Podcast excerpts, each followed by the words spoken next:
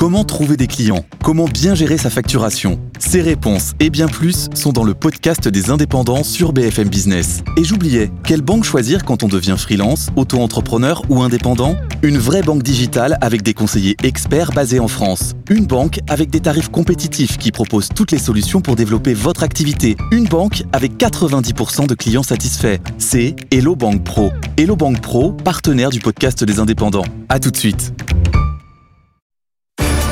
BFM Business, l'info éco, Stéphanie Colo. La consommation des ménages rebondit de 1,5% en janvier. Selon une première estimation de l'INSEE, c'est nettement plus que prévu, euh, puisque le consensus tablait sur une hausse de 0,4%. En revanche, l'inflation remonte à 6,2% en février sur un an, après une progression de 6% en janvier. Et puis, la croissance française, elle, est confirmée à 2,6% en 2022, après le euh, fort rebond de 6,8% en 2021, lié à la reprise post-Covid. Une croissance portée par la reprise du tourisme. L'année dernière, les touristes étrangers, essentiellement européens et américains, ont rapporté 58 milliards d'euros à la France, en hausse de plus d'un milliard par rapport à 2019. Et c'est un record, hein, selon Atout France, mais ces recettes restent nettement inférieures à celles obtenues en Espagne. Les négociations commerciales entre industriels et grandes distributions se terminent demain à minuit et on a déjà une première estimation de la hausse des prix à venir sur les produits de marque nationale. Les prix devraient augmenter de 10% à partir de début mars. C'est ce qu'a déclaré Jacques Ressel, le directeur général de la Fédération du commerce et de la distribution sur France Info. Et dans la grande distribution, justement, le chiffre d'affaires de Casino euh, progresse de 5% à 33,6 milliards d'euros en 2022 tiré par l'Amérique latine et les magasins de proximité en France. Le distributeur euh, en a ouvert 879 sur l'année, surpassant l'objectif initial de 800 ouvertures. Et puis on attend aussi les résultats d'Atos. Le dossier chaud en ce moment pour le groupe, ce sont les négociations autour de la vente à Airbus de sa branche euh, cybersécurité Evidian. Euh, Mais les actionnaires minoritaires d'Airbus, en l'occurrence le fonds Activis TCI, ne sont pas du tout convaincus. Ils considèrent que c'est une opération euh, politique destinée à sauver un, acteur tricolore au détriment de l'intérêt euh, d'actionnaires privés. Enfin, ADECO voit son bénéfice net chuter de 42% en 2022 à 342 millions d'euros, plombé par euh, les frais d'intégration d'ACA rachetés l'an dernier. Mais le chiffre d'affaires progresse de 13% à 23 milliards et demi d'euros, Vincent. Merci beaucoup Stéphanie. Stéphanie Colo pour l'essentiel de l'info éco tous les matins sur BFM Business. BFM Business, BFM Patrimoine, regard croisé. Alors, regard croisé, c'est dans un très court instant avec euh, nos invités, mais on va prendre des nouvelles euh, de, la bourse avec François Dossou qui est en, ligne avec nous. Bonjour François. Oui, bonjour Vincent. Directeur de la gestion action de Siena Gestion. Tout d'abord sur, sur la tendance, on reprend son souffle ce matin, c'est ça par rapport à la, à la forte hausse de la veille? Absolument, mais effectivement, le, marché ce matin est en petite forme. Euh, on voit que le marché il recule euh, très légèrement, mais euh, c'est à en perspective par rapport à une hausse d'hier, hein, une hausse qui a annulé la baisse de la semaine dernière. Donc nous sommes sur un marché qui est relativement hésitant, mais qui continue à plutôt bien tenir par rapport à des résultats d'entreprise qui sont supérieurs aux attentes. Alors on va parler euh, justement des, des, valeurs qui se, qui se distinguent. Alors bon, se distinguer dans, dans, dans une baisse, le mot est peut-être un petit peu fort, quoique cette baisse est en train de se, de se résorber. Là, on ne perd plus que 0,16 à 7293 sur, euh, sur, sur le CAC 40. Euh, à contre-courant du marché, on voit par exemple Worldline sur euh, une hausse de recommandation, un relèvement de recommandation de, de Morgan Stanley. On voit AXA aussi qui gagne 1,07% sur une actualité liée à l'Italie, François. Oui, absolument. Donc l'assureur français a annoncé euh, ce, ce, euh, ce, matin son intention de céder la quasi-totalité de sa participation dans Banca euh, di Paschi. Hein. c'est c'est la plus ancienne banque italienne. Le titre, donc aujourd'hui AXA, il remonte. Il faut savoir que c'est une participation de 7,94% qui fera l'objet d'un placement au niveau des, des institutionnels. donc il va pas euh, générer un afflux de papier sur le, euh, sur le marché. Euh, donc les raisons évoquées par le groupe AXA, c'est que le groupe ne souhaite pas solliciter une représentation au conseil d'administration lors de la prochaine assemblée générale des actionnaires et donc ce désengagement a aussi pour but de ne pas influencer la stratégie de long terme de la banque italienne. Si nous revenons un instant sur l'impact sur, euh, sur AXA, moi je retrouverais tout d'abord euh, une euh, amélioration des fondamentaux avec un groupe qui continue à améliorer sa performance opérationnelle, mais qui aussi, comme on l'a vu lors de la publication des derniers résultats, euh, cherche en fait euh, à faire un retour de cash au niveau des actionnaires en se désengageant de manière spécifique sur le secteur bancaire italien qui a beaucoup performé, mais qui aussi a annoncé lors de, son résultat, de ses résultats annuels un programme de rachat d'actions qui a plu au marché. Donc, AXA, un titre bien entouré qui, a, qui, euh, euh, qui acte en fait euh, d'une performance opérationnelle très satisfaisante plus 5,12%, 29,70 euros. Vous voulez nous dire un petit mot, François, de, de hum, Stellantis, euh, très rapidement, bah, qui est dans le sens du marché, hein, moins 0,28% à 16,58 euros, euh, qui est souvent cité comme la meilleure valeur automobile. Stellantis. Oui, absolument, absolument. Stellantis, qui est un groupe qui est sans doute managé par euh, un des meilleurs managers de son secteur euh, avec des ambitions très très très fortes. Pour rappel, Stellantis, hein, c'est 14,4% détenu par Exxon et 7,2% par la famille Peugeot. Donc le groupe aujourd'hui est, est, présente une valorisation de 7 fois euh, les bénéfices 2023 malgré les marges qui sont au plus haut. Les résultats annuels ont, qui ont été présentés justement la semaine dernière ont renforcé notre conviction d'achat sur la valeur, euh, notamment avec des volumes qui font un recul sur 2022 de l'ordre de 2%, mhm. alors que le numéro 1 européen, Volkswagen, lui, est en recul de 7%. Donc les résultats au S2 sont bien meilleurs qu'attendu avec une marge opérationnelle euh, qui est de l'ordre de 13%, donc une conviction d'achat sur un titre qui nous paraît extrêmement peu cher. François Dossou. Merci beaucoup pour cette analyse, euh, François Dossou, directeur de la gestion action de Siena Gestion. BFM Business, BFM Patrimoine, regard croisé. Regard croisé avec euh, aujourd'hui Marc Touati. Bonjour Marc. Bonjour Vincent. Économiste, président du cabinet AC Défi et Christopher Dembic. Bonjour Christopher. Bienvenue, directeur de la recherche macroéconomique de Saxo Bank. Avec euh, vous, on va parler de ces marchés hein, qui euh, restent à des niveaux élevés, même si on se calme un petit peu aujourd'hui. dans ces conditions et quand on voit que l'inflation quand même reste coriace des deux côtés de, de l'Atlantique, c'est un petit peu paradoxal d'ailleurs de voir ces marchés s'emballer là. Qu'est-ce qu'on peut attendre des banques centrales, de la Fed, de la BCE. On va peut-être aussi parler de la saison des, résultats qui, s'achève avec cette question. Pendant combien de temps les entreprises européennes, notamment, vont-elles pouvoir maintenir leur marge dans ces, conditions? Tout d'abord, votre état d'esprit, votre mood sur ce marché très très résilient, euh, qui ne veut voir que les bonnes nouvelles. Euh, Marc. Euh, oui, c'est vrai que c'est formidable, hein, globalement.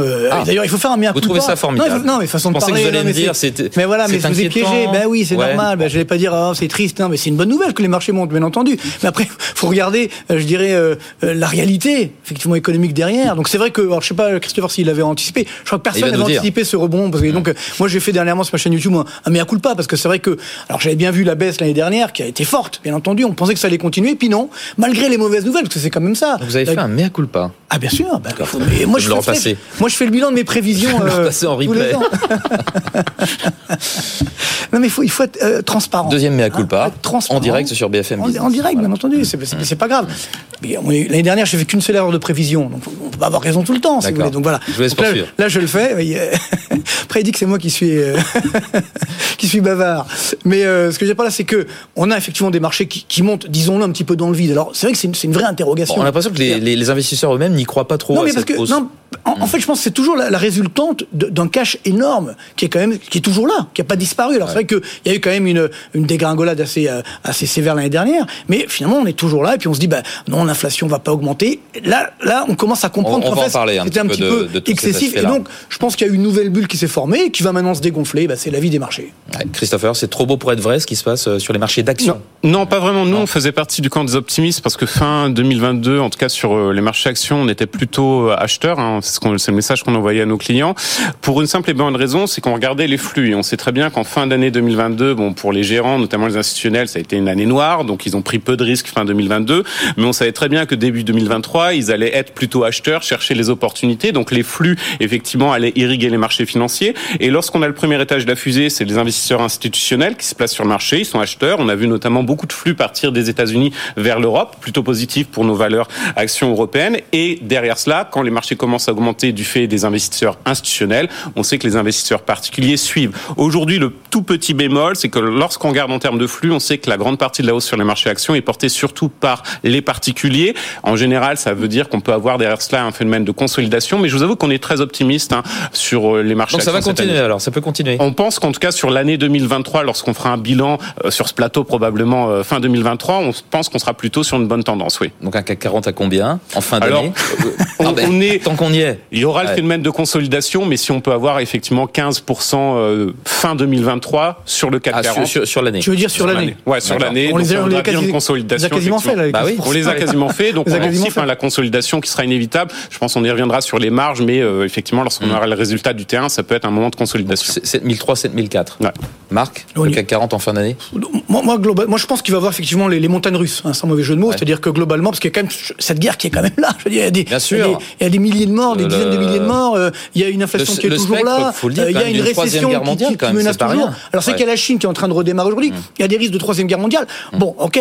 Faut, faut, moi, je pense qu'il faut, il faut s'arrêter à un moment. C'est-à-dire que de se dire bon, il faut regarder la réalité en face. On a quand même beaucoup de dangers que ne veulent pas voir les marchés. Alors, je comprends bien sûr cette, cette dynamique de, de flux qui est là. Euh, maintenant, moi, je pense qu'on aura donc une année en deux temps. Moi, je pense que par rapport au niveau actuel, on peut faire moins 15 et après peut-être effectivement remonter euh, pour terminer l'année, euh, voilà, sur euh, une petite hausse de 5%. Mais enfin, globalement, ça, ça va. Côté, il faut être honnête. Donc ça on va est dépendre. invité fin 2020. Voilà. Donc année non, de mais, hausse. non mais je pense dis il faut être très honnête. Et autant l'année dernière, il y, y, avait l'argument économique justement que cette inflation que les marchés n'avaient pas vu euh, et que il y avait les, les, la hausse des taux longs, etc. Les dettes publiques qui flambaient. Donc là, on pouvait faire des prévisions économiques entre guillemets sur la base des fondamentaux économiques. C'est pourquoi il y a eu cette base, cette baisse des marchés très nette. Là, il faut être honnête aujourd'hui. Il y a quand même un, un, un enjeu géopolitique qui est énorme. Si demain la guerre s'arrête en Ukraine, voilà, là, je, je rejoindrai Christopher à volontiers. Ah, c'est plus on 30. Peut avoir, ouais, voilà, ouais. Ça, bien entendu. Mais si c'est pas le cas, euh, si ça s'envenime, et puis surtout, encore une fois, les banques centrales qui vont continuer de monter les taux d'intérêt, on va en parler, je pense, mais ça, c'est quand même la clé, ce qui va évidemment euh, faire un petit peu euh, peur, peur au marché. Alors, l'inflation, euh, vous en parliez, là, on a eu les chiffres de, de l'inflation française. Première estimation pour, pour le mois de, de février, ça remonte 6,2%. Christopher, mm -hmm. on pensait plutôt que ça allait se calmer, non? Alors, pour, pour, une fois, la, la BCE nous avait, ils avaient eu un mauvais diagnostic, c'était pas les seuls, hein, bien sûr, en 2022, mais ils avaient laissé anticiper qu'on pourrait avoir de nouveau quelques pics, quelques sursauts. On a eu aussi un des signaux ces derniers mois, effectivement, que l'inflation à minima reste très volatile et que c'est pas une tendance baissière uniforme, sans problématique à cet égard. Ce qui est peut-être inquiétant sur les chiffres d'inflation, on va bien sûr avoir la première estimation flash pour la zone euro hein, plus tard cette semaine, jeudi, ouais. mais c'est qu'on a une inflation sous-jacente, donc hors pétrole et produits alimentaires frais, qui reste très élevée mmh. et elle ne baisse pas. Ça veut dire quoi? Ça veut dire effectivement qu'on a une inflation qui se répand dans l'intégralité de l'économie. Du côté zone euro, c'est même encore plus inquiétant parce qu'on n'a pas de boucle prix-salaire, euh, donc on est quand même sur des niveaux qui Donc sont ça veut dire que quand on l'aura, si on a éventuellement, puisque ouais. là pour l'instant les entreprises visent pas en tout cas des hausses de salaire, en tout cas en, en zone euro qui soient extrêmement importantes. Ça peut s'ajuster, mais en tout cas pas à l'instant T. Donc on est quand même dans une situation assez délicate et bien évidemment hein, pour les banques centrales, je pense qu'il y aura beaucoup d'ajustements sur quel va être le taux terminal. C'est un peu la thématique aujourd'hui ouais. euh, à avoir. Mais on va en parler, mais mmh. déjà cette inflation et cette cette absence pour l'instant de boucle euh, prix salaire, c'est un petit peu étonnant, Marc, parce bah, que bon tout le monde demande des augmentations, bah, euh, les gens en obtiennent. Comment en, ça se fait qu'on n'a toujours pas de encore une fois, de boucle il faut, mais l'inflation, si vous voulez, il y a des effets de second tour, de troisième tour et ainsi de suite. Mmh. Donc, qui est amusant, c'est de voir. Je vois les prisons des économistes. J'ai pas vu celle de Christopher. Je suis sûr qu'il était dans mon camp. C'est en 2021, j'étais l'un des rares à dire que l'inflation allait augmenter. On me. Ouais. Ici même sur ce plateau, je veux dire, pas elle qu'avec vous. Elle est durée. On me nez. On me disait non, mais c'est n'importe quoi. Il y aura pas d'inflation. Où sont ces économistes On les voit toujours. Hein. Ils sont là. Ils disent ouais, non, mais alors que l'inflation maintenant, non, elle va baisser. Ça, y en a atteint. Mais il faut arrêter. Ils devraient faire leur meilleur coup pas tous ces gens-là. Bah, oui. euh, euh, Bruno Le Maire, qui bon que demain c'est pas de sa faute, il est pas économiste, mais je veux dire, mais c'est vrai que ils disent qu'on lui dit dire, mais globalement, oui, il nous a pas arrêté de nous dire, mais non, c'est fini, l'inflation va baisser. Donc Madame tous les effets de Madame deuxième, Lagarde, troisième, Madame Lagarde, tour. qui oui. n'arrêtait de pas dire, ça y est, l'inflation va baisser, non, c'est un épiphénomène, ça va pas durer. C'est pas sérieux tout ça. Ouais. Moi, je parle d'un problème de crédibilité aujourd'hui. Là, sur la France, si on prend les chiffres de la France, en, en sur un mois, au mois de février, plus 0,9%. Donc elle est enracinée, cette inflation. C'est, je donne souvent l'image, Christopher la connaît certainement, du dentifrice. C'est-à-dire une fois que l'inflation, c'est comme le dentifrice. Une fois que la pâte est sortie de YouTube, on ne peut pas la remettre. Et ben là, c'est exactement pareil. C'est-à-dire que globalement, on a laissé, je dis bien, on a laissé filer l'inflation. Les dirigeants monétaires n'ont pas fait leur boulot, surtout dans la zone euro. Et maintenant, on dit, bah, on va essayer de la contrôler. Non, c'est pas sérieux. Regardez, il y a M. Macron au salon de l'agriculture ou avant hier qui nous dit, oui, bon, enfin, il faut que maintenant vous mettiez d'accord les industriels, les agriculteurs et, puis les distributeurs. Attendez, qui est le grand gagnant de l'inflation? Aujourd'hui C'est l'État. Bah, évidemment, c'est-à-dire que lui, évidemment, avec les, les, les rentrées de TVA comme c'est mécanique, et bien entendu, il, il, engrange. Là, c'est le boulot de l'État, justement, de dire on veut donner du pouvoir d'achat aux Français, on va réduire peut-être certains impôts, on va réduire la CSG, etc., ou, certaines taxes. De nouveau, les taxes sur le, les carburants. Mais, et alors, le problème, c'est qu'on n'a pas le courage de faire, parce qu'on se dit, bah, si on fait ça, il faut réduire un peu les dépenses publiques, hum. et ça, évidemment, on ne sait pas faire. Donc, c'est ça qui aujourd'hui est dangereux. Quant à la boucle inflation-salaire, bah, pour l'instant, elle n'est pas là, pour une raison simple, c'est que. On la voit pas, il y a des tensions. Elle a, commencé. Il y a, ouais, elle a commencé parce qu'il y a ah des tensions sur les salaires, hum. mais pas pour tout le monde, bien entendu. Il y a effectivement des pénuries de main-d'œuvre, mais pas pour tout le monde. Ce qui veut dire que bah, quand ça, et ça va arriver. Les salaires vont inévitablement augmenter. Donc là, on aura un troisième tour d'inflation. Donc malheureusement, l'inflation française va rester euh, élevée au moins jusqu'à l'été prochain. Et encore une fois, on dit 6,2% bah, d'inflation. 7,2% hein. d'inflation au mois de juin. oui, enfin, ça fait un an qu'il dit ça. Mais je veux dire, c'est que 7,2% d'inflation, euh, faut pas oublier que ça, c'est pour une moyenne. Si vous prenez un ménage modeste aujourd'hui pour qui la part de mm. l'alimentaire euh, ou de l'énergie est très élevée, elle est à 12% l'inflation. Donc ça aussi, c'est pas bon. On va voir là avec les, les négociations entre distributeurs et, industriels de, l'agroalimentaire. Euh, Christopher, hmm. la BCE dans ces conditions, qu'est-ce qu'elle peut faire? Elle est coincée elle, elle, se doit d'être plus agressive? Bah, elle a une chance. Ça peut marcher d'être plus agressif. Euh, Alors, jusqu'à quel point il faut être de pénaliser euh, la croissance? Alors à très court terme, parce que euh, je pense qu'il faut être assez humble sur sur les, chiffres en termes de prévision. On était, je pense, d'accord effectivement sur le fait qu'elle est plus permanente qu'on l'anticipait en 2021. En revanche, quels vont être les réels chiffres d'ici 3, 4, 6 mois? L'inflation, elle reste très volatile et on sait très bien que les prévisions d'inflation, je pense au-delà de 2, 3 mois, sont quand même avec une marge d'erreur extrêmement élevée. En revanche, la BCE a un avantage euh, c'est qu'indéniablement, il n'y a pas de récession à l'instant T en zone euro. C'était craint pourtant fin 2022. Donc ça veut dire qu'elle a une marge pour durcir la politique monétaire plus importante qu'elle ne va le faire. Alors mois de mars, on sait que c'est 50 points de base, il n'y a pas de débat. On commence à avoir une autre hausse de 50 points de base au mois de mai parce qu'il n'y a pas de réunion au mois d'avril. Je pense que la vraie question, c'est qu'est-ce qui va se passer au mois de juin, à l'été, voire septembre, lorsqu'il y aura d'autres banques centrales qui vont commencer à faire leur fameuse pause de politique monétaire?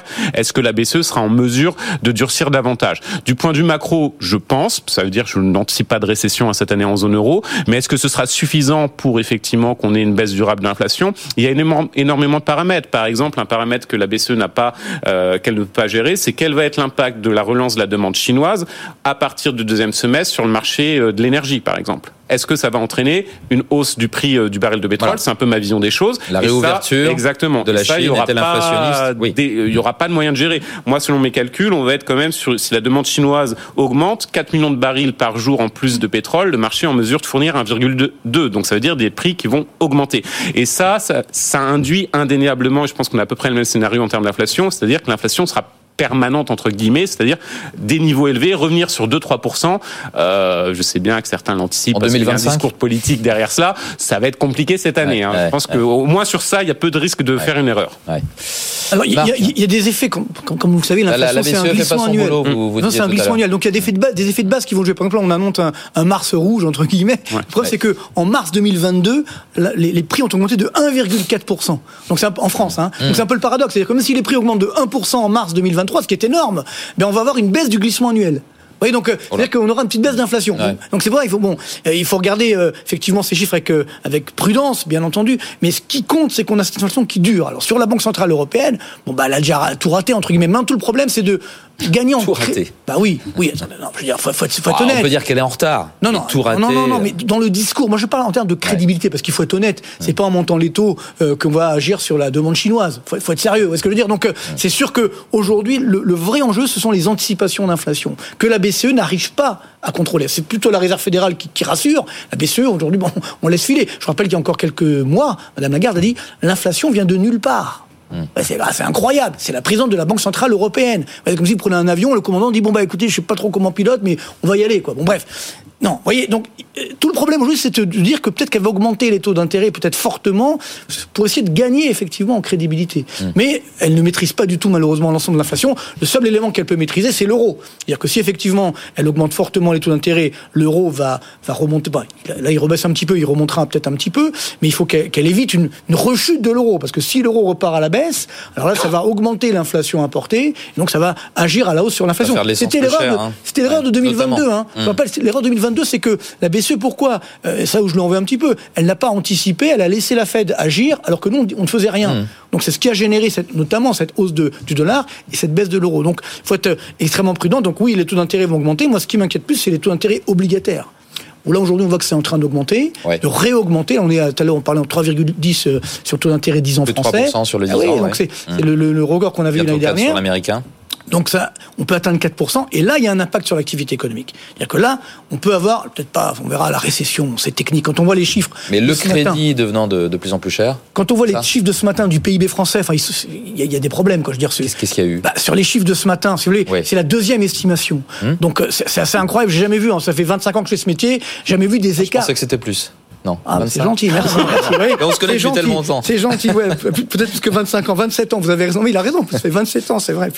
Non, mais alors voilà, regardez, j'ai les chiffres de Et donc, vous avez vu ça C'est assez incroyable. Regardez bien, la première estimation, ils annoncent moins 1,9% de baisse des importations. Là, ils disent moins 0,4. Euh, sur euh, la variation de stock, c'était moins 0,2 de contribution, maintenant c'est plus 0,2.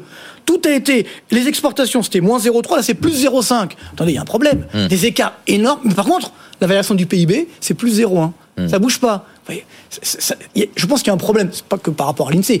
Il y a un problème aujourd'hui de mesure très du difficile, PIB. Voilà. Non, il y a une mesure de On est dans une période particulièrement difficile par, rapport à l'intégration de l'inflation. Pour, mesurer tout ça. Vous savez, la, hmm. croissance est en volume, donc hors inflation. Donc je pense qu'on sous-estime l'inflation. Donc ça veut dire que là aussi, on risque d'avoir des chiffres. Quand on révisera les chiffres dans un an, on risque d'avoir des surprises. Et peut-être que la France est déjà en récession, puis on ne le dit pas. Ah d'accord.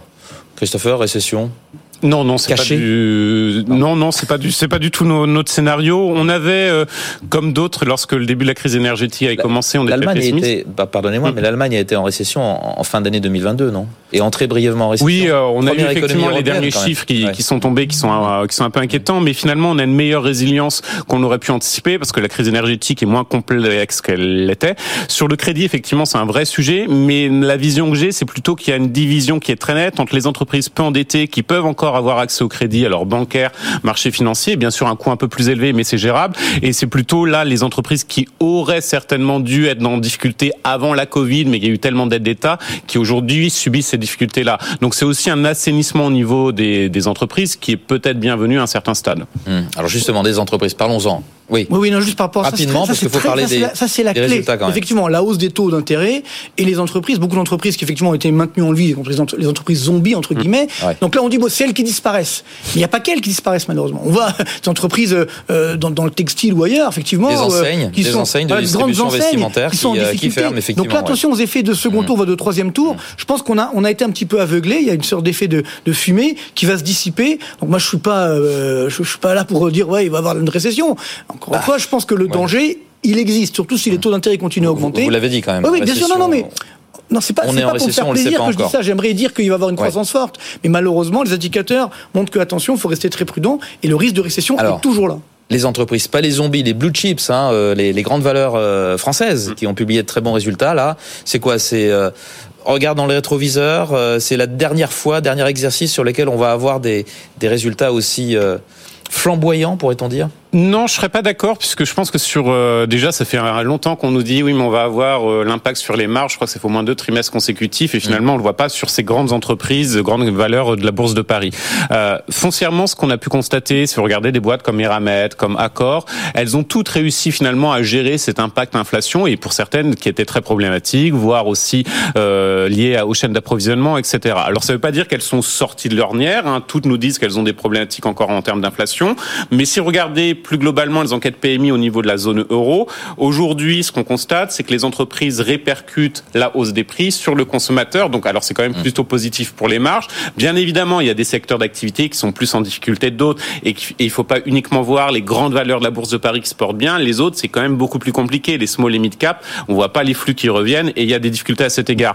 Mais foncièrement, le scénario qui était un peu très pessimiste pour les résultats qui devaient être publiés, ça se tient plus ou moins bien dans la plupart des secteurs d'activité et on voit surtout, et c'est ce qui est admirable, c'est la capacité pour les entreprises qui s'étaient déjà saines, bien sûr, euh, de faire face à des difficultés, à une inflation qui est beaucoup plus présente, qui réussissent tant bien que mal parfois à diversifier leur chaîne d'approvisionnement. Donc il y a eu une capacité, une agilité entre Covid et le, la suite de la mmh. crise qui est assez extraordinaire. En revanche, en bas, derrière ces grandes valeurs, oui, c'est compliqué, et notamment sur du small mid cap où on sait qu'il y a des questions de financement, ça va être très très dur. Et le message que, que j'adresserai aux téléspectateurs, parce que je pense beaucoup de vos téléspectateurs apprécient beaucoup les petites valeurs, euh, éviter très clairement les, les entreprises avec des obligations convertibles, etc., parce que c'est dilutif et vous êtes sûr et certain que ça mm. va être compliqué à se refinancer. Mmh. Marc Toati, oui, alors, les résultats. Il y, y, a un petit effet d'optique quand même sur les résultats. Et des perspectives de marge. Bah oui, c'est-à-dire que globalement, on a l'effet inflationniste, parce que c'est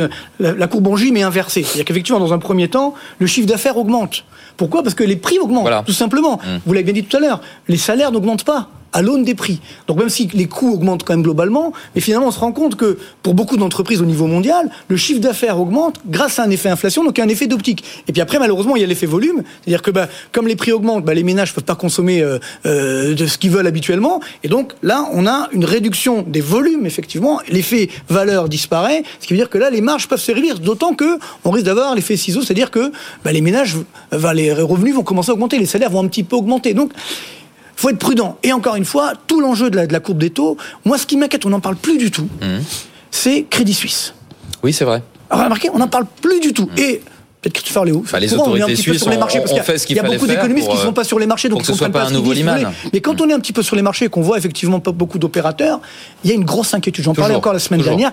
Il y a une grosse inquiétude. On ne sait pas comment on va s'en sortir. Parce qu'on se dit, est-ce que le gouvernement suisse va sauver Crédit Suisse?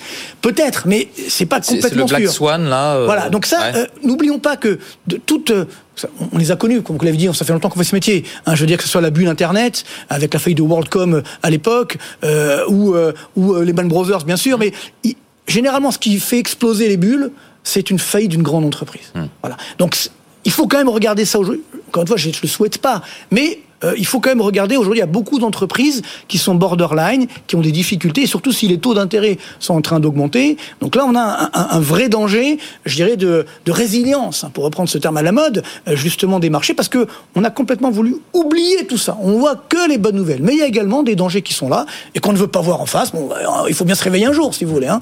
Donc attention à la gueule de bois. Bon, vous êtes en train d'actualiser tout ça dans la version online de Reset 2, hein Reset 2, bien sûr. En présentant votre livre, vous disiez que voilà, je, ah, c'est vrai, c'est effectivement, je mets à jour les, les courbes. Complètement. Hein. C'est-à-dire, en fait, c'est un graphique, c'est un livre vivant. C'est-à-dire que tous les graphiques sont mis à jour, fait en permanence, qui permet de faire évoluer le livre pendant pendant deux ans. Parce que généralement, je fais un livre tous les deux ans, donc là, il y a que il y a que six mois le livre. Et moi, d'ailleurs très Combien bien. Combien de temps à attendre pour le, le Reset 3 ça s'appellera peut-être différent. Oh, je pense que ça sera différent parce que si c'est Reset 3, ça veut dire qu'on n'a pas compris et que ça va encore plus mal qu'avant. Donc euh, espérons que ça ira un Bien. peu mieux. Bah, merci messieurs d'avoir participé à ce regard euh, croisé. Christopher Dembick, directeur de la recherche macroéconomique de Saxo Bank.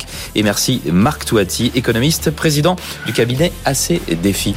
Bientôt 11h30 euh, sur BFM Business. Bien entendu, les meilleurs moments de cette émission en replay sur le site de bfmbusiness.fr. Et dans un très court instant, eh bien, on va faire un nouveau point sur la bourse et ce sera la dernière demi-heure de cette émission, la dernière ligne droite de BFM Patrimoine. A tout de suite.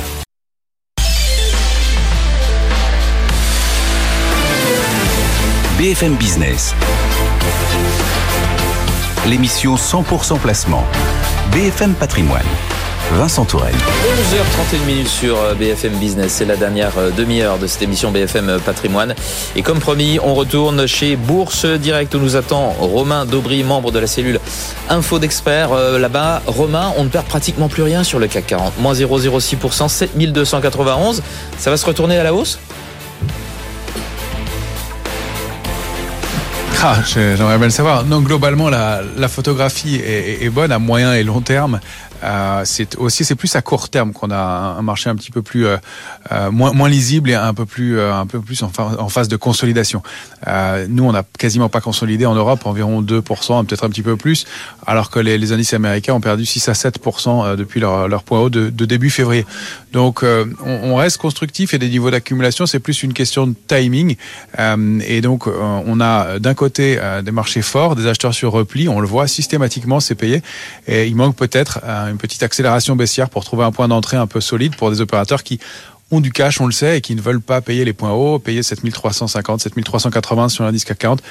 Euh, c'est un peu un peu compliqué. Et en revanche, on voit que dès qu'on descend autour de 7002, il y a des, il y a des forces de rappel, puis des, valeurs qui viennent en soutien, différents différents secteurs. Donc encore une fois, quelques signaux de faiblesse depuis quelques jours maintenant, mais c'est très lent à se mettre en place, avec des volumes un peu plus lourds dans des mouvements de baisse des indices euh, qui, globalement ont du mal à, consolider parce que des opérateurs qui sont prudents et protégés, on le voit, on a toujours des niveaux de couverture importants dans les portefeuilles. Donc ça, ça n'empêche pas le marché de baisser, mais ça le ralentit. Ça veut dire que les opérateurs ont encore du cash, qui sont prudents, qui veulent, euh, qui veulent acheter sur repli.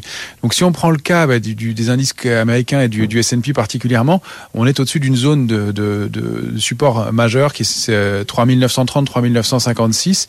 Le risque si on accélère sous ce niveau-là, c'est de perdre encore en 3,5% environ pour aller chercher un niveau autour de 3810. C'est un peu la même chose sur le Nasdaq.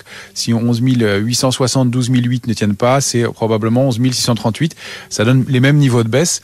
Et c'est le niveau de retracement qui ressemble à, qui semble assez idéal sur l'indice CAC 40. Par exemple, 7000 euh, situé un peu aux alentours de, un peu au-delà, pardon, des, des 7000 points. Donc on a des marchés qui ont manifestement besoin de consolider, des opérateurs qui achètent les replis mais qui veulent pas payer les points hauts. Euh, et puis un manque de driver aussi. On a eu euh, bien toute la, saison des publications d'entreprise qui est en train de se tasser. Euh, on n'a plus beaucoup d'éléments de ce côté-là. On va avoir des PMI cette semaine, c'est important, hein, les directeurs d'achat demain et puis vendredi.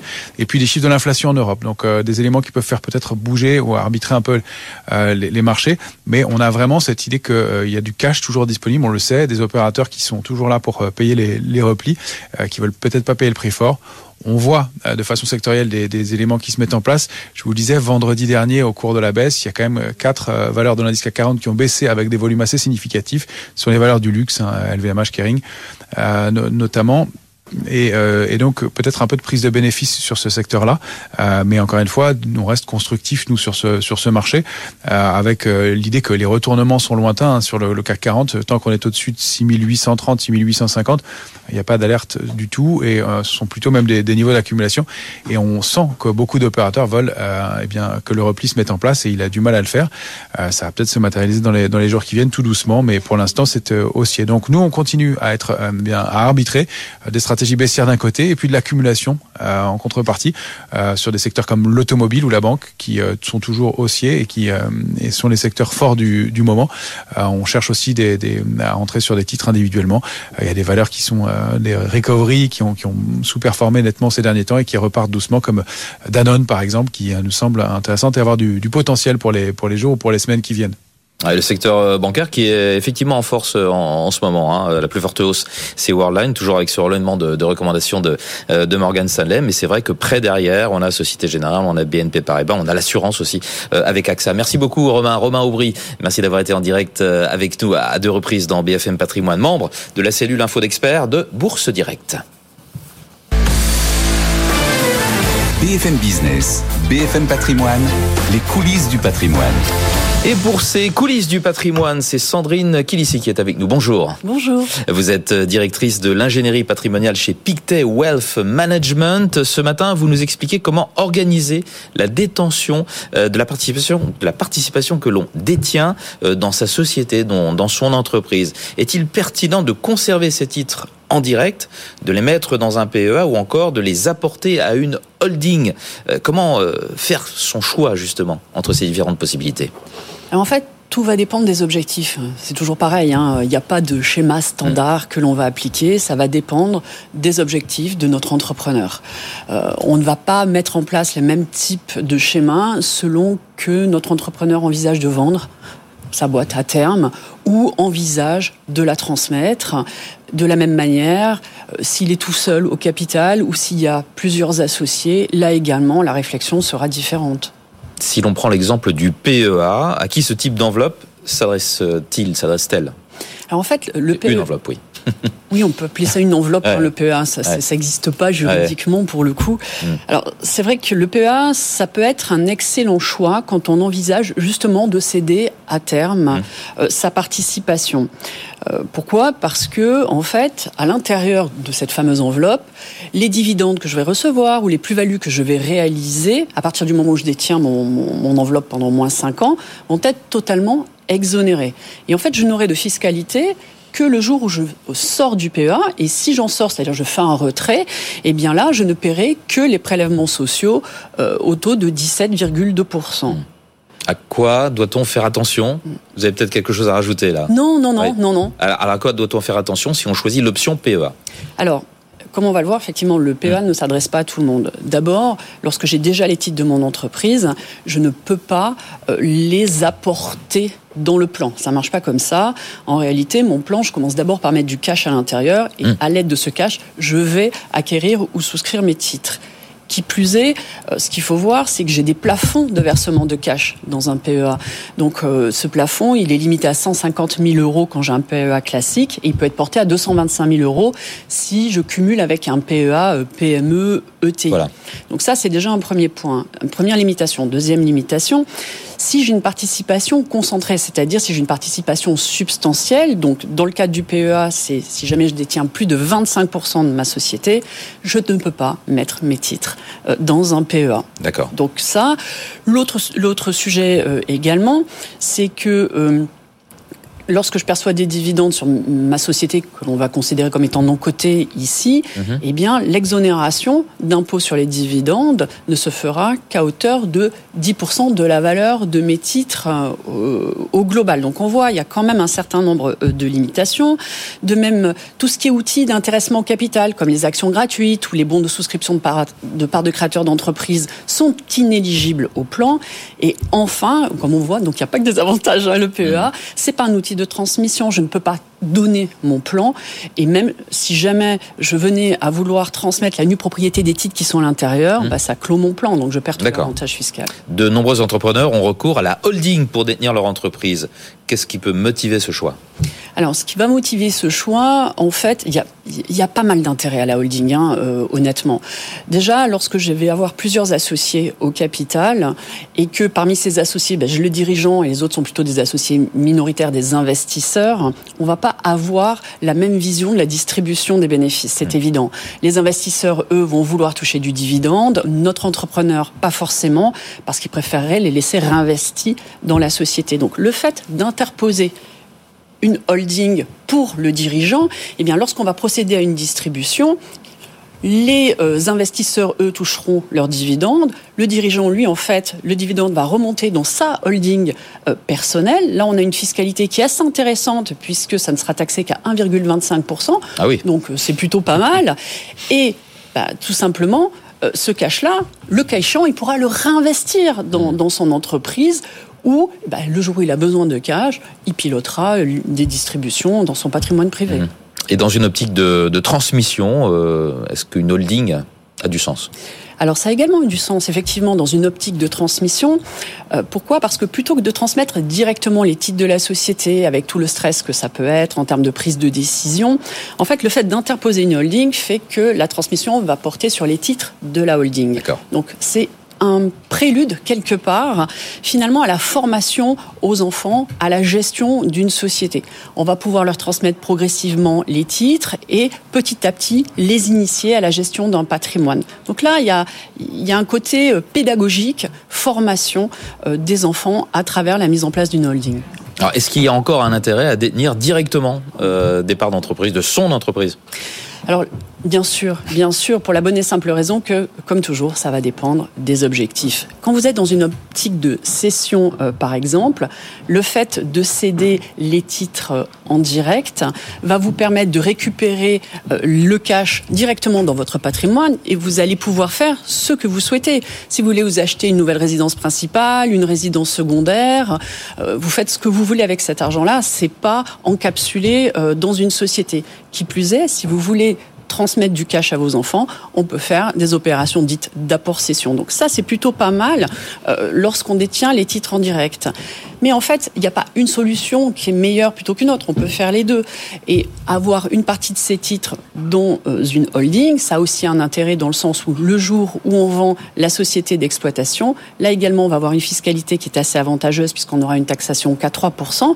Et ça permet de réinvestir dans une nouvelle activité économique ou pourquoi pas faire du private equity en direct. Très bien. Bah, écoutez, merci beaucoup pour cet éclairage sur euh, les différentes façons d'organiser la détention de euh, la participation que l'on a dans son entreprise, dans sa société. Euh, Sandrine euh, Kilissi, je rappelle que vous êtes la directrice de l'ingénierie patrimoniale chez Pictet Wealth Management. Merci. Au revoir. Au revoir. BFM Business, BFM Patrimoine, les réponses aux questions. Et oui, le rendez-vous très attendu des réponses euh, aux questions, celles que vous nous posez sur notre euh, site internet. Et c'est euh, Sarah Salman qui va y répondre aujourd'hui. Bonjour Sarah. Bonjour. Vous Merci êtes, de me recevoir. Mais je vous en prie, vous êtes avocate au, au barreau de Paris. Euh, beaucoup de questions, hein, beaucoup de questions Et beaucoup de qui- qui, réponses. vous sont. bah, c'est c'est pour ça que, que vous êtes là et que vous venez nous voir régulièrement. On commence tout de suite avec cette On question commence, de, on est parti. de Marc, 58 ans. Je n'ai pas payé la prestation compensatoire de mon ex-femme, 60 000 euros, euh, dit-il en- entre parenthèses, euh, car je la trouve exagérée. Qu'est-ce que je risque Alors ça a le mérite d'être direct. On va rappeler Ouais. ce qu'est une prestation compensatoire pour nos téléspectateurs. Mhm. C'est ce qui permet de compenser la disparité de niveau de vie causée par la rupture du mariage. Autrement dit, par le divorce. Qu'est-ce que ça signifie? Qu'en cas de rupture de concubinage ou de pax, il n'y a pas de prestation compensatoire. Alors, vous trouvez que c'est exagéré C'est souvent exagéré pour le débiteur et pas assez pour le créancier. On peut quand même le reconnaître. Alors, comment la prestation compensatoire est-elle fixée? Elle peut être à l'amiable, une convention de divorce contresignée par acte d'avocat, auquel cas vous diriez pas que c'est exagéré puisque vous l'auriez accepté. Ça peut être de façon contentieuse par le juge aux affaires familiales, auquel cas Comment procède-t-il? Il prend plusieurs critères. Ça peut être l'âge, la durée du mariage, évidemment. En tout cas, il y a plusieurs critères. C'est l'article 271 du Code civil et c'est un faisceau d'indices, évidemment. C'est pas une grille euh, précise. Ensuite, le versement. Est-ce que c'est un bon, Là, j'ai l'impression que c'est un capital une fois 60 000 euros. Ça peut être un capital échelonné sur une durée qui, en principe, ne doit pas excéder 8 années. Ça peut être un mix des deux, un panachage. Euh, ça peut être donc là, je suis pas très forte en maths, 60 000 euros sur 8 ans. Bon, Voilà. Ah, vous Bah. me prenez au dépourvu là, mais bon. Mais bon, ça aurait Ouais. fait moins par mois et Ouais. sur plusieurs mois, Mhm. et ou l'attribution spécifique d'un bien, enfin l'attribution d'un bien dans des conditions spécifiques. Mhm. Là, c'est 60 000 euros. Vous ne payez pas. Alors deux solutions. Soit vous êtes encore dans le délai pour faire appel, parce que si ça se trouve le jugement n'est pas définitif, vous pouvez interjeter appel. Auquel cas, je vous invite à vous rapprocher de votre conseil, puisque quand on divorce, il faut avoir un avocat. Soit le jugement est définitif, et là, vous allez devoir payer. Si vous ne payez pas, qu'est-ce que vous risquez? Puisque c'est votre question. Vous risquez deux choses. La première chose, évidemment, c'est ce que j'appellerais une procédure pour impayé. Et votre ex-femme aurait raison. Ça peut être une saisie-vente, une saisie-attribution. Elle va se tourner vers le trésor public. Et elle aura entièrement raison de le faire. Soit vous ne voulez pas, soit vous ne pouvez pas. Mais si vous ne pouvez pas, le juge l'a pris en compte. Donc il n'aurait pas mis 60 000 euros. Ou alors vous avez organisé votre insolvabilité. Ça va être un petit peu compliqué pour vous. Deuxième risque, le risque pénal. Ouais. Et ça, c'est vraiment à ne pas prendre à la légère. C'est le délit d'abandon de famille. Et on n'y pense pas forcément parce qu'on se dit, oui, elle va faire la procédure pour impayé. Mais au pénal, j'aurais rien. Eh bien, si, on peut avoir délit d'abandon de famille. C'est quand même un délit qui est réprimé par une peine allant de deux ans d'emprisonnement et 15 000 euros d'amende. Alors, ce sont des peines maximales prévues par le code pénal. Mais ça existe. Il y a plusieurs conditions, notamment ne pas avoir payé pendant au moins deux mois et pas de cas de force majeure. Donc avant d'en arriver là, on peut entamer une médiation, on peut faire beaucoup de choses, mais l'idée c'est de ne pas s'engluer dans l'impayé parce que quand on a une somme d'argent à ne pas payer, a priori ça va pas s'arranger. Hein. D'accord. Euh, Est-ce que le versement de la prestation compensatoire ouvre le droit à un bénéfice euh, fiscal? Oui, encore faut-il la payer parce que alors quand Si on la. Euh, si on la paye, non mais parce que là, si jamais, alors quand on divorce, on met, on a chacun une déclaration d'impôt. Il n'y a plus la, c'est la fin de la. Mmh. déclaration d'impôt commune. Donc il faudra le mentionner à ce moment-là, mais encore faut-il l'avoir versé parce que si vous mettez que vous avez versé 60 000 euros pour avoir un bénéfice fiscal et que vous ne l'avez pas fait, là on va plus s'en sortir. Mais si jamais vous le faites, évidemment, il faudra le mentionner. Et je dirais que c'est plutôt la bonne nouvelle de la, du versement de la prestation compensatoire, c'est que ça permet d'avoir euh, un bénéfice fiscal. Mais en tout cas, Marc, je vous conseille vivement de payer parce que ça ne va pas aller en s'arrangeant. Question de Patrick, 48 ans, rajeuni de 10 ans. Mon ex-femme a saisi le juge pour euh, demander 300 euros de plus par mois pour notre fille, euh, peut-elle obtenir gain de cause si je paie actuellement 400 euros? Alors la pension alimentaire, c'est différent de la prestation compensatoire. Ça peut être pour les enfants, pour les parents. C'est une obligation alimentaire, là encore, qui a pour vocation de couvrir les dépenses essentielles. Je le rappelle, elle ne s'arrête pas à la majorité, contrairement à ce que certaines personnes pensent. Ça mmh. s'arrête quand l'enfant est autonome. Donc, si l'enfant fait 15 ans d'études, ça, ça peut mettre un petit peu de temps. Euh, ça peut être long. 15 ans à compter de la majorité, ça peut être alors encore faut-il que les études soient sérieuses, hein. parce que si vous faites deux ans d'anglais, deux ans d'histoire, deux ans de euh, médecine, deux ans de droit, comme ça. Oui, on va pas y arriver. Alors peut-elle obtenir gain de cause? Vous payez actuellement 400 euros. Est-ce que vous les payez de la main à la main, sans jugement, ou est-ce qu'il y a un jugement? On va on va dire qu'il y a un jugement. Hmm. Votre ex-femme saisit à nouveau le juge finalement. Pour cela, pour que la requête soit recevable, encore faut-il faire la démonstration d'un élément nouveau. Sinon la requête n'est pas recevable. Cet élément nouveau, qu'est-ce que c'est? Ça peut être un déménagement, un changement de circonstance chez l'un et l'autre, par exemple votre ex-femme a deux enfants de plus et plus de travail, c'est un changement de circonstance. Ça peut être aussi le mode de, garde, une résidence alternée. Admettons, vous avez une résidence alternée et on passe à une résidence exclusive. Ce que j'appelle exclusive, c'est la garde classique, un week-end sur deux, la moitié des vacances scolaires. Évidemment, la pension alimentaire va augmenter. Mmh. La question, c'est est-ce qu'on peut passer de 400 à 700 bah, c'est vrai que ça fait beaucoup, mais il faut voir les justificatifs financiers et fiscaux. C'est pas du tout arbitraire. C'est en fonction des derniers avis d'imposition, les dernières fiches de paye, les dépenses incompressibles. Donc ça peut être le loyer, l'assurance, le téléphone. Alors il y en a qui poussent un peu loin. La dernière fois, j'en ai un qui m'a mis des croquettes pour chiens. Je me suis dit, on va rester sur les dépenses essentielles. le téléphone à côté d'un loyer, c'est pas, pas. Alors les gens le mettent si toujours. On tout, Parce qu'en fait, ils mettent le téléphone, mmh. Internet, l'électricité, l'assurance, la voiture, l'essence, et ça fait quand même des sommes. beaucoup de choses oui, oui, parce qu'il n'y a pas que le loyer et les crédits, mm. évidemment. Après, euh, est-ce qu'elle peut obtenir gain de cause? Il faut voir, mais dans tous les cas, on peut demander la révision d'une pension alimentaire à la condition de faire la démonstration d'un élément nouveau. Mais si vous n'êtes pas d'accord, déjà, on peut exclure la convention parentale homologuée par le juge aux affaires familiales. Et pour faire modifier une pension alimentaire, est-ce qu'un avocat est-il obligatoire? Est-ce que le recours à un avocat est obligatoire? Est-ce que c'est alors c'est pas obligatoire, mais recommandé, on va dire. Mm. C'est pas obligatoire, contrairement à un divorce où c'est une représentation obligatoire. Donc on peut tout à fait se défendre seul pour faire modifier une pension alimentaire. Néanmoins, on arrive parfois à des situations que je qualifierais Vous avez, par exemple, Monsieur Patrick qui va prendre un avocat, Madame qui ne va pas en prendre. Donc, ça peut créer une sorte d'inégalité indirecte. Et parfois, j'ai eu la situation il y a à peu près peut-être trois semaines. Monsieur n'en prend pas et juste avant l'audience, il demande un renvoi, il en prend un. Hmm. Donc on mais théoriquement, on peut tout à fait euh, faire modifier une pension alimentaire euh, sans avoir recours à un avocat. Question de Valérie à présent, 49 ans. Un jugement prévoit que ma fille ira chez son père un week-end sur deux. Il s'en occupe mal, donc je refuse. Quel est le risque? La question, elle mérite d'être directe. Alors, euh, finalement, c'est un jugement qui prévoit un droit de visite et d'hébergement au profit du père. Il s'en occupe mal. Alors, j'ai toujours un peu de mal avec cette oui, formule. Ça veut dire est-ce que ça veut dire qu'il fait des cours d'espagnol au lieu d'anglais? Est-ce qu'il fait du golf au lieu du poney? Ou est-ce que c'est des mauvais traitements? Parce que c'est pas du tout la même chose. Vous avez des parents qui viennent voir et qui me disent il s'en occupe très mal, il fait faire du golf au lieu du poney. Bon, euh, mm. C'est pas s'en occuper très mal. On va quand même relativiser les choses. Donc sur l'éducation, si vous n'êtes pas sur la même ligne directrice que vous avez imposée vous-même, ce n'est pas un mauvais traitement. Et je vous expliquerai après ce que vous risquez. Si jamais c'est des mauvais traitements avérés, eh bien je vous invite bien sûr à saisir le juge des enfants, en parallèle à saisir le juge aux affaires familiales qui pourra modifier le droit de visite et d'hébergement. Alors, il est dommage que l'âge de votre fille ne soit pas précisé parce que les enfants, s'ils sont en âge de discernement, enfin, s'ils ont le discernement suffisant, peuvent demander à être auditionnés par le juge aux affaires familiales. Donc ça, ça peut être intéressant s'ils en font la demande. Si jamais vous refusez parce que, voilà, l'éducation ne vous convient pas, vous refusez. Ah, juste, je vais rappeler, si votre fille a 3 ans, c'est pas la même chose que si elle a 17 ans. Si elle a 3 ans, euh, on peut discuter. Si elle a 17 ans et qu'elle-même, elle dit je n'irai pas chez mon père, aller forcer un enfant de 17 ans qui ne veut pas aller chez son père, je ne sais même pas si c'est souhaitable. Donc qu'est-ce qu'on risque? Le délit de non-représentation d'enfants. Là encore, tribunal correctionnel, et ce sont des peines qui peuvent aller, encore une fois, ce sont des peines maximales, un an d'emprisonnement, 15 000 euros d'amende. Donc euh, honnêtement, le mieux, c'est de faire une médiation et d'éviter de s'engluer dans une situation inextricable, euh, parce qu'en général, ça résulte d'un mauvais dialogue, et encore une fois, le il s'en occupe mal, il faut déterminer ce que c'est. Donc là, si, peut-être aller voir un professionnel vous aidera à y voir plus clair, et si jamais ce sont des mauvais traitements, il faut quand même des éléments probatoires. Vous pouvez pas juste dire... Euh, il s'en occupe mal. Peut-être que c'est le cas.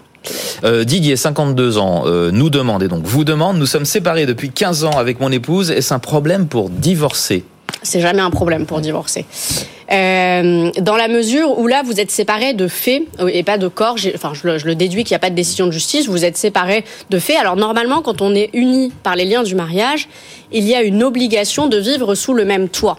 Donc là, en, réalité, vous n'avez pas respecté cette obligation. Mais finalement, vous êtes d'accord tous les deux pour ne pas la respecter. Donc, soit, première possibilité, vous êtes toujours en contact avec votre ex-épouse et, euh, et, dans ce cas-là, vous pouvez faire un divorce par consentement mutuel. Il faudra être d'accord sur le principe et sur les conséquences. Les conséquences, quelles sont-elles? Le nom de famille, la prestation compensatoire, les enfants. Bon, après, si ça fait 15 ans que vous êtes séparés, je pense que les personnes ont eu le temps de s'organiser de façon tout à fait amiable. Admettons que le divorce amiable ne soit pas possible. Dans ce cas-là, trois options. Le divorce pour faute, parce que c'est une faute de ne pas vivre sous le même toit, mais ce serait quand même très malvenu de l'invoquer comme faute alors que les deux bah, les deux ne vivent pas sous le même toit d'un commun accord. Donc mmh. ça me semble malvenu. Après, il y a peut-être d'autres fautes, mais au bout de 15 ans, ça me paraît difficile. Deuxième option, le divorce accepté. Les deux époux sont d'accord pour divorcer, mais ne sont pas d'accord sur une ou plusieurs conséquences. Troisième option, et c'est peut-être la plus pertinente, le divorce par altération définitive du lien conjugal qui suppose d'être séparé d'au moins un an, une séparation de fait d'au moins un an. Donc là, ça fait 15 ans. Il y a quelques années, c'était deux ans. Donc pas de difficulté pour, euh, pour divorcer, sachant que vous ne pouvez pas l'un comme l'autre vous remarier tant que vous n'avez pas divorcé. Mmh. Donc voilà, pas de problème. Et en fait, il y a beaucoup de gens qui restent unis par les liens du mariage, qui font un petit peu chacun leur vie pendant parfois plusieurs décennies et c'est au moment du remariage qu'ils se disent ah on va peut-être remettre les choses à jour. Plusieurs décennies. Ah bah là, ça fait déjà 15 plusieurs... ans qu'ils peuvent rester. Ouais, ça fait plus d'une décennie. C'est beaucoup. Hein. Euh, Marie-Claire, question de Marie-Claire, 47 ans. Je souhaite divorcer encore euh, pour faute, car je souhaite divorcer pour faute, car je pense que mon mari m'a trompé. Puis-je avoir gain de cause? Alors, euh, l'adultère n'est plus une cause automatique du divorce. Euh, c'est vrai qu'il y a un devoir de fidélité quand on est uni par les liens du mariage, mais qui dit infidélité ne dit pas automatiquement euh, divorce pour faute, d'autant plus que vous pensez. En plus, vous n'en êtes même pas sûr. On est dans le vous pensez. Les constats d'adultère se font de moins en moins. Il faut aussi le savoir. Les commissaires de justice, qui est la nouvelle appellation des huissiers de justice, sont de moins en moins sollicités pour les constats d'adultère. Puis-je obtenir gain de cause? C'est votre question. Pour qu'il y ait divorce pour faute, encore faut-il qu'il y ait des violations graves ou renouvelées aux obligations du mariage, rendant intolérable le maintien de la vie commune. Est-ce que c'est le cas? Là, c'est compliqué de vous le dire, mais après, beaucoup de gens viennent me voir en disant je veux un divorce pour faute. Vraiment, en, clair, je vais lui faire la peau. Et finalement, on s'aperçoit que c'est pas forcément la meilleure euh, alternative. Concernant les dommages-intérêts, parce que je, je, précède la question qui vient souvent après, combien je vais toucher, est-ce que je vais avoir des dommages-intérêts Encore faut-il faire la démonstration d'une faute, d'un lien de causalité et d'un préjudice. Donc le lien de causalité entre le préjudice et la faute invoquée. Mmh. Euh, on va quitter un petit peu les, les divorces. Question d'Aglaé, 39 ans. Euh, J'envisage de prendre une assurance pour mon mariage. On passe de, parle de mariage maintenant. Hein, avec le wedding planner. Ça précède le divorce? Est-ce une bonne, euh, une bonne idée? Alors le wedding planner, c'est ce qui permet d'organiser le mariage et de lui déléguer, de lui sous-traiter toutes les modalités. Ça peut être par exemple le traiteur, le, la gestion des convives, euh, les tenues, ça peut permettre de tout traiter. C'est l'assurance annulation mariage, c'est si jamais vous pensez que votre mariage pourrait être annulé. C'était surtout utilisé au moment de, de la Covid-19. Euh, en général, ça coûte entre 1 et 3 euh, du, du, budget total du mariage. Donc si vous mettez 5 000 euros pour votre mariage, pas forcément. Si vous, il y a des personnes qui dépensent énormément d'argent pour leur mariage, ça peut être une alternative intéressante. Après, lisez plutôt les conditions générales du wedding planner parce que les conditions de remboursement parfois sont tout à fait favorable. Ou alors, vous pouvez euh, envisager de les négocier. Dans tous les cas, ne signez pas sans lire. Voilà ce que, ce que je peux en dire. Il y avait plein d'autres questions. Euh, vous les gardez pour, pour oui. la prochaine fois. Euh, merci en tout cas d'avoir euh, d'avoir été avec nous, euh, Sarah euh, Salman. vous, vous, ne nous quittez pas vraiment, hein, puisque on vous retrouve dans, dans quelques minutes dans BFM Patrimoine, le live sur tous nos réseaux sociaux. C'est animé par Julie Cohen-Hurton qui est avec nous. Bonjour Julie. Oui, bonjour Vincent. Qu'est-ce qui est prévu aujourd'hui? Eh oui, c'est un live spécial succession que nous vous proposons aujourd'hui. Pouvez-vous privilégier l'un de vos enfants de votre vivant? Pouvez-vous contester un testament? On va tout vous expliquer à partir de midi 15 sur tous nos réseaux sociaux. Et notre experte du jour est évidemment Sarah Salman, qui est avocate au barreau de Paris. Et d'ici là, écrivez-nous à l'adresse bfmpatrimoine at Vincent. Donc tous les réseaux sociaux, c'est-à-dire Facebook, Twitter, LinkedIn, Et le dernier, c'est Instagram. Ça, ça, en fait. Hein. Voilà. Euh, merci, merci Julie. Et donc, euh, Sarah, on vous retrouve dans, dans, dans, quelques instants. Alors, le choix va être très difficile. Hein. Euh, eh est-ce qu'on va sur les réseaux sociaux? Est-ce qu'on suit 90 minutes Je vais avoir deux écrans. Je vais avoir deux écrans, voire cinq, parce que 4 plus 1. C'est une bonne idée, bonne formule. Bonjour Sandra. Sandra Bonjour Vincent. 90 minutes business. Donc, Qu'y a-t-il au programme ah ben, On va parler un petit peu plus d'actualité. On va parler de la sécheresse, évidemment, avec Christophe Béchu qui appelle à ne pas avoir la main qui tremble. Hein. Il appelle ça une canicule d'hiver et il il dit au préfet qu'ils doivent prendre des arrêtés euh, dès maintenant. On va en parler évidemment avec Mathieu Pechberti. On va revenir sur la réforme des retraites qui arrive devant le Sénat aujourd'hui. On en parlera avec Caroline Morisseau. Et puis euh, le salon de l'agriculture toute la semaine. Et nous recevrons aujourd'hui le campus René The Land qui pense la ruralité de demain. Ce sera notre programme. Et puis deuxième partie de l'émission, 12h55. Lorraine Goumeau répond à toutes vos questions. Elle parlera notamment beaucoup aussi de la réforme des retraites. Là aussi, ça se passe euh, en partie sur les réseaux sociaux? Oui, sur les réseaux sociaux, en télé, en radio et sur les réseaux sociaux que vous avez évoqués tout à l'heure. Qu'est-ce qu'on est connecté sur BFM Business. Merci euh, Sandra, on vous retrouve donc euh, bah, dans moins de 3 minutes maintenant euh, pour 90 minutes business. Voilà, BFM Patrimoine, c'est terminé ou presque. Je vous rappelle le CAC 40 qui, il y a encore quelques secondes, se retournait dans, dans, dans le positif. On va dire qu'on est à l'équilibre. Hein. On, est à moins 0,01%. 7294, on digère la, la hausse de la veille. On avait gagné 1,5%. C'est la dernière du mois de février. Encore pas mal de statistiques tout au long de la semaine, notamment l'inflation en zone euro euh, prévue ce jeudi. Et puis on a les statistiques euh, américaines. Donc cette semaine véritablement est riche en statistiques. En tout cas, on termine tranquillement le mois de, février, en tout cas à 7 heures, pratiquement euh, midi, sur le CAC 40 qui est à changer actuellement à 7295. Voilà. Fin de cette émission. Excellente journée à toutes et à tous sur BFM Business et on se retrouve demain dès 10h pour un autre numéro de BFM Patrimoine. BFM Patrimoine, l'émission 100% placement sur BFM Business.